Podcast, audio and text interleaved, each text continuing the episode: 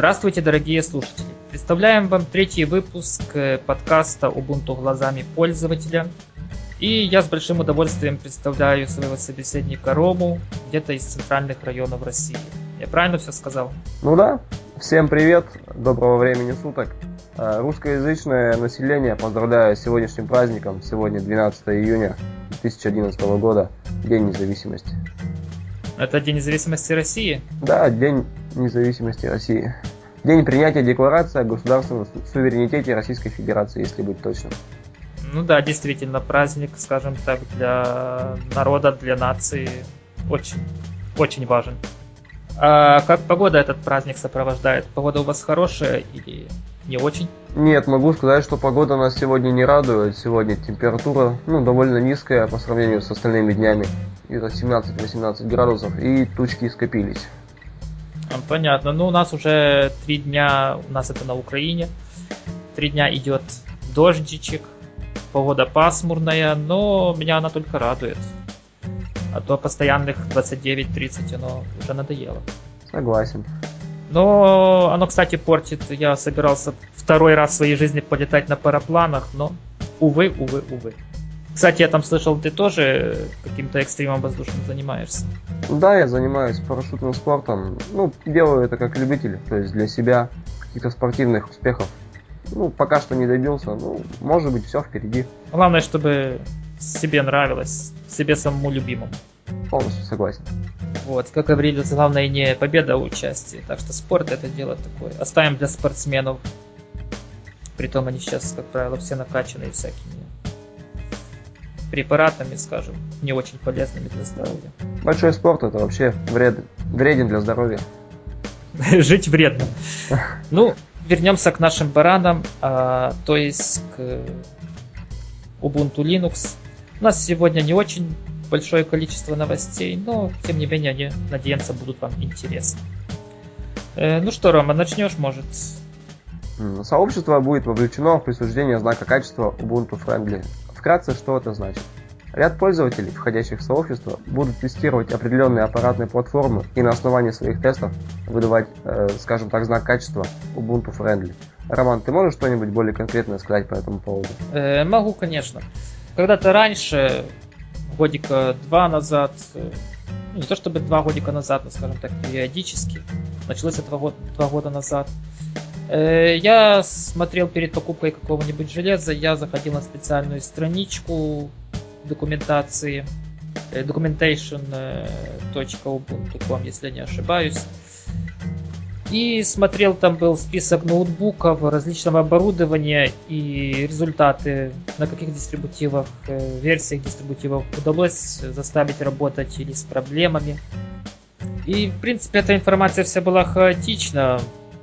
Если же они теперь сделают это все структурированно и, скажем, подойдут с, с каким-то алгоритмом более-менее меняемым, то я только приветствую такое дело. Если помнишь, э, на ноутбуках раньше были, да почему были, они есть, э, наклеечки там Windows э, XP, теперь уже, наверное, там 7 или 7. Теперь, наверное, стоит ожидать новых наклеечек там Ubuntu. Ну да, возможно даже будет смена кнопки Windows на логотип Ubuntu. Или Canonical Ubuntu. А кстати, насчет кнопочки, у меня э, есть еще, ну уже старенький, нетбук э, Acer Aspire One, э, так на нем нету этой ненавистной линуксоидом кнопки. Вместо нее там изображение домика. В принципе, Home. Вот как. Я потом фотку выложу. Так вот, заходил я на страничку сертификации, и там уже присутствует э, некоторое количество брендов, аппаратных платформ, ноутбуков. И для них, в принципе, уже тесты пройдены, и вынесен вердикт Ubuntu Ready. Но два момента мне не понравились. Во-первых, я не верю, что буквально все компоненты ноутбука работают э, беспроблемно. Э, как правило, всегда что-то надо допиливать или каким-то другим способом конфигурировать. Ну, скажем так, явно непрозрачным. А другой момент это то, что я э, не видел там результатов испытаний э, на системе 64-разрядной. Как ты думаешь, Роман, стоит э, также информацию выводить в 64 битах? Да, я считаю, что это нужно. 64-разрядные процессоры завоевали свою нишу и необходим выпуск операционных систем и программ под них. И, и вообще, эта инициатива Ubuntu Friendly, она радует, но меня вызывает такое опасение, не будет ли накрутки счетчиков для определенных э, платформ, скажем так. Ну, я, в принципе, там не видел никаких счетчиков, э, никакой социальщины, так что, мне кажется, группа будет более-менее закрытой, скажем так. Кто попало туда, не попадет. Крайнем случае, я надеюсь. Это радует. А насчет 64-битной платформы, так э, она завоевала прежде всего на серверах, а на десктопах там проблемы продолжаются. И с тем же самым флешем. И в принципе могу рассказать историю, которая недавно случилась с э, моим хорошим знакомым. Он приобрел ноутбук э, фирмы Lenovo, марку сейчас по памяти не скажу. И как человек более-менее сведущий, решил сразу поставить 64-битный э, Linux. Но это было не Ubuntu, говорю сразу, это была, если не ошибаюсь, Fedora 15. И он столкнулся с многими проблемами. Первый это флеш, который у него не заработал. А второе, ну это довольно смешно, поскольку я знаю фирму IBM такую, что которая не зажимает разработку драйверов под Linux. Так вот, у нее не оказалось реально работающего драйвера под Wi-Fi. И в совокупности эти два фактора привели к тому, что человек привыкает к альтернативной проприетарной операционной системе. Вот такая грустная история. Но тем не менее, когда я ему показал страничку Certification на Ubuntu.com, он сказал, что попробует уже, но уже со следующим дистрибутивом попробует запустить принципе, я тоже уважаю это решение. Ноутбук должен работать, а не бросаться каждых два дня в установку следующей операционной системы. А раз уж э, мы тут упомянули о нетбуках, то мы плавно перейдем к следующей новости. А новость состоит в том, что компания Asus, я думаю, на просторах наших стран она всем знакома, э, начала поставку некоторых моделей нетбуков э, и на этих э, нетбуках стоит Ubuntu. Как ты думаешь, Роман, будут сносить Ubuntu и ставить заново, снова винду, или все-таки может приживется? Ну, если исходить из того, что компания Asus совместно с разработчиками Canonical также устанавливают систему мультимедиа кодеки и различные Adobe Flash э, плагины, то я думаю, что для ноутбука это оптимальная операционная система. Но меня смущает один момент – установлен там дистрибутив Ubuntu 10.10. Он не самый новый. Да, действительно, во-первых, не самый новый, и это не, не дистрибутив с долговременной поддержкой. Уже, наверное, лучше было бы тогда 10.04 ставить. Да, здесь позиция компании Asus с Canonical мне непонятна. Ну, тут, скорее всего, позиция Canonical более непонятна. Хотя, может, это... Ну, как же я могу не пнуть Unity, это уже становится традицией. Возможно, все это из-за Unity? Возможно. А теперь хотелось бы пройтись по техническим характеристикам этих ноутбуков. Эти ноутбуки снабжены 10-дюймовым градом разрешением 1024 на 600 точек и поставляются с процессором Intel Atom. При этом обеспечивают от 8,5 до 11 часов автономной работы и вес чуть больше 1 кг. Ну да, время работы, конечно, уже радует. Хотя это уже, по-моему, становится стандартом. Да. И также хочется отметить, что в течение года компания Asus планирует организовать предустановку Ubuntu и на другие модели, выпускаемые их устройств. То есть она будет и на ноутбуках? Вполне возможен такой шаг. Ну, неплохо, неплохо. Хотя лично, лично мое мнение, нетбуки, ну я не вижу. Я не вижу никаких вариантов их использования в своей работе. Мне проще либо взять ноутбук с более большим экраном или взять тот же самый планшет. В крайнем случае я пользовался некоторое время планшетом. Конечно, планшетом это можно назвать с большой натяжкой. Резистивный экран и порядка 600 МГц процессор. Это, конечно, ужасно. Но, тем не менее, я хотя бы какое-то применение ему видел, а нетбук, к сожалению, к сожалению, вписывается в мою среду рабочую. А у тебя как, есть какие-то нетбуки на хозяйстве? Нет, у меня находится только стационарный компьютер и ноутбук. Э, нетбук мне в принципе не нужен, так как э, за мобильным компьютером мне обычно хочется большего, чем просто посидеть в интернете или там, ну, написать там пару строчек ВКонтакте или еще где-либо. Ладно, будем надеяться, что эти нетбуки будут кому-то нужны, как класс, и кому-то помогут в его работе. И, естественно, радует то, что Хотя эта ниша небольшая, но все-таки Ubuntu здесь пробилась. Хотя, конечно, это еще большой вопрос, на скольких процентах ноутбуков она останется, но это уже вопрос совершенно другой. Итак, еще раз пнем Unity. Уже второй раз за этот выпуск. Во время саммита в Будапеште, имеется в виду саммит разработчиков Ubuntu, о котором мы говорили в предыдущих выпусках, было рассмотрено то огромное количество, не то что даже ошибок, а слово bugs, оно наиболее характеризует это дело. Точнее, состояние Unity в этот момент. И сайт ubuntunews.org отобрал э, некоторый список. И вот я смотрю сейчас этот список и вижу, что реально тут какие-то баги ну, скажем так, смешные, они связаны с дизайном, э, с мелкими там переименованиями, вот как, например, переименовать э, favorite folders просто в folders. Ну, скажем так, неужели, Роман, там нету э, багов посерьезнее? Ну, я пользуюсь Unity с момента установки 11.04. Что я могу сказать? Я могу сказать то, что я привык уже к его особенностям. Но э, из своего опыта могу сказать, что, допустим, приложение TV Time для просмотра аналогового ТВ ни в какую не хочет закрепляться. Я считаю, что это более серьезный баг, чем э, отрисовка теней и чего-то еще подобного. Ну, это, это, скорее всего, баг э, разработчиков TV Time. Насколько я помню, у него там какой-то такой интерфейс, э, скажем так, э, нестандартный. Оно выглядит чужеродным в рабочей среде. Я прав или... Я бы не сказал. Не, ну тогда значит я не прав. Вот слушатели, я не прав. Я признаю. Но, тем не менее, все-таки мне кажется странным, что вот реально отобраны только такие, скажем так, дизайнерские просчеты, которые, в принципе, без особых проблем могут быть исправлены в следующих версиях. Э, Роман, что-то можешь по этому поводу еще добавить или перейдем к следующей теме. Да, я думаю, что стоит все-таки перейти к следующей теме, а то, что будет исправлено, мы увидим и сами. Да, и успеем над этим позлорадствовать. А следующая тема у нас, ну, конечно же, корпорация зла.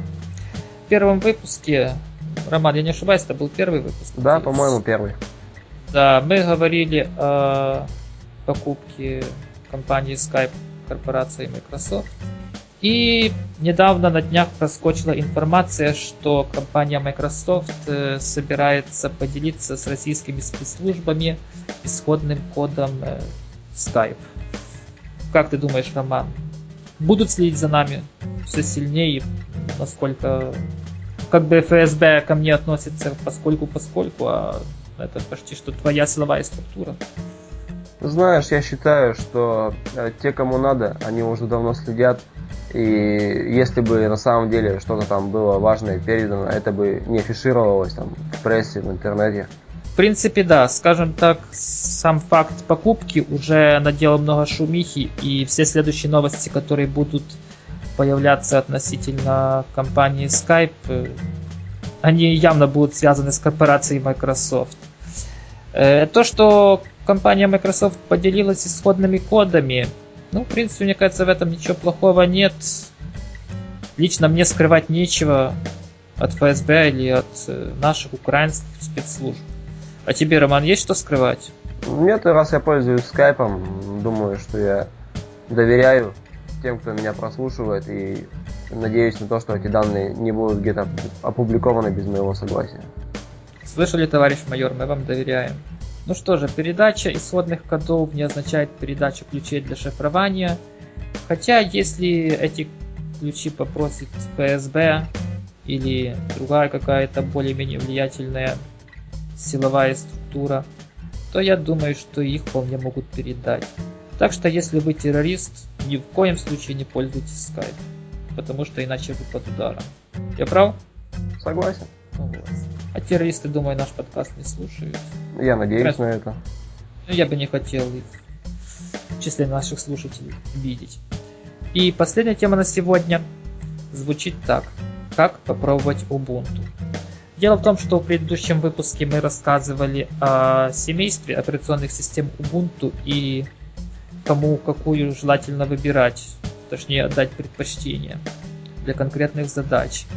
И мы решили, что вот такие простенькие советы вполне могут помочь пользователям. В крайнем случае, если это так, то отпишитесь нам в комментариях, и мы будем продолжать эту хорошую, на наш взгляд, традицию. Итак, какие есть варианты, Роман? Какие ты варианты знаешь? Вот как попробовать Ubuntu? Ну, во-первых, это запуск с LiveCD, то есть запуск системы без ее установки на жесткий диск. Также можно установить ее на виртуальную машину или использовать загрузчик э, Windows, который называется Wubi. Э, действительно, этих три варианта для начинающих пользователей как раз э, более-менее подходящие.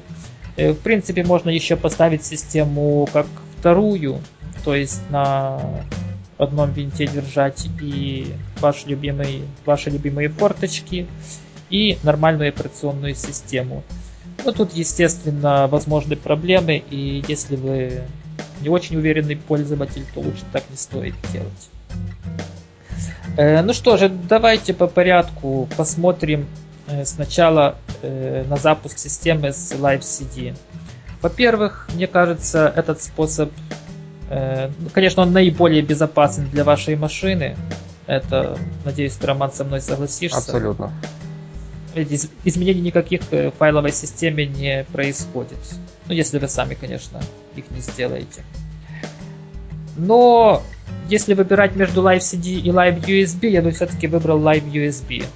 Э, дело в том, что сегодняшние флешки, они обеспечивают гораздо гораздо большее быстродействие, чем э, приводы для оптических дисков, и, скажем так, они более бесшумны. Э, как у тебя, Роман, ты пробовал Live USB или нет? Дело в том, что у меня довольно старая версия BIOS, она не поддерживает загрузку с USB накопителя, поэтому я только с cd загружаюсь. У, как все запущено. В принципе, у меня мои ноутбуки, хотя и старенькие, но поддерживают загрузку с USB и поэтому я могу, в принципе, любую новую систему довольно шустро и быстро э, пробовать. Хотя, опять же, хочу заметить, если у вас флешка какого-то китайского производства без опознавательных знаков, то это еще очень и очень большой вопрос, будет она работать быстрее, чем оптический диск. Еще один момент, на который хочется заострить э, внимание, это отсутствие переводов.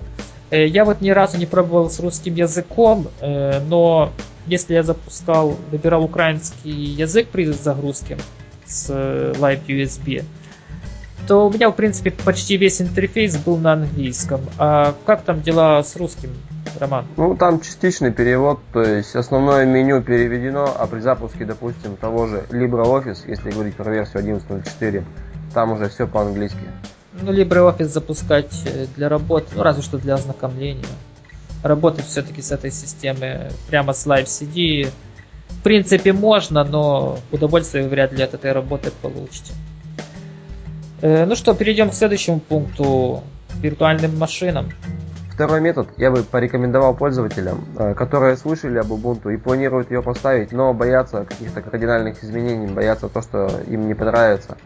Э, это можно сделать прямо в той операционной системе, в которой вы находитесь сейчас, запустить виртуальную машину и в ней уже запустить версию Ubuntu, та, которая вам нужна. В чем преимущество? Это то, что вы можете проверить работу в сети, то есть с хостовой машины можете виртуальную заходить, проверять, как работает это все дело. И плюс это не повлияет на вашу основную систему в случае чего можно просто удалить виртуальный файл. Действительно, несколько файлов удаляется и все хорошо.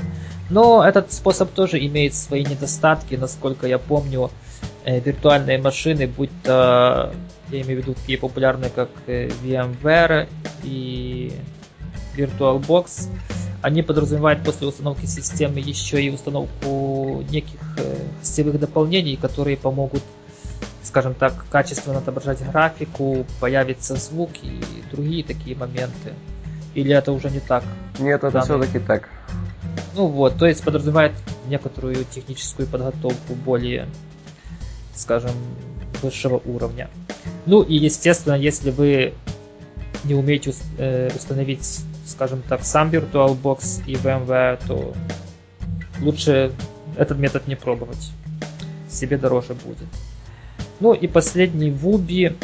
Если вы хотя бы раз смотрели содержимое диска, имеется в виду Live CD с Ubuntu или с Ubuntu, Kubuntu, кому что нравится, то вы не раз замечали э, такой интересный файлик, как bubi.exe. А для чего он предназначен?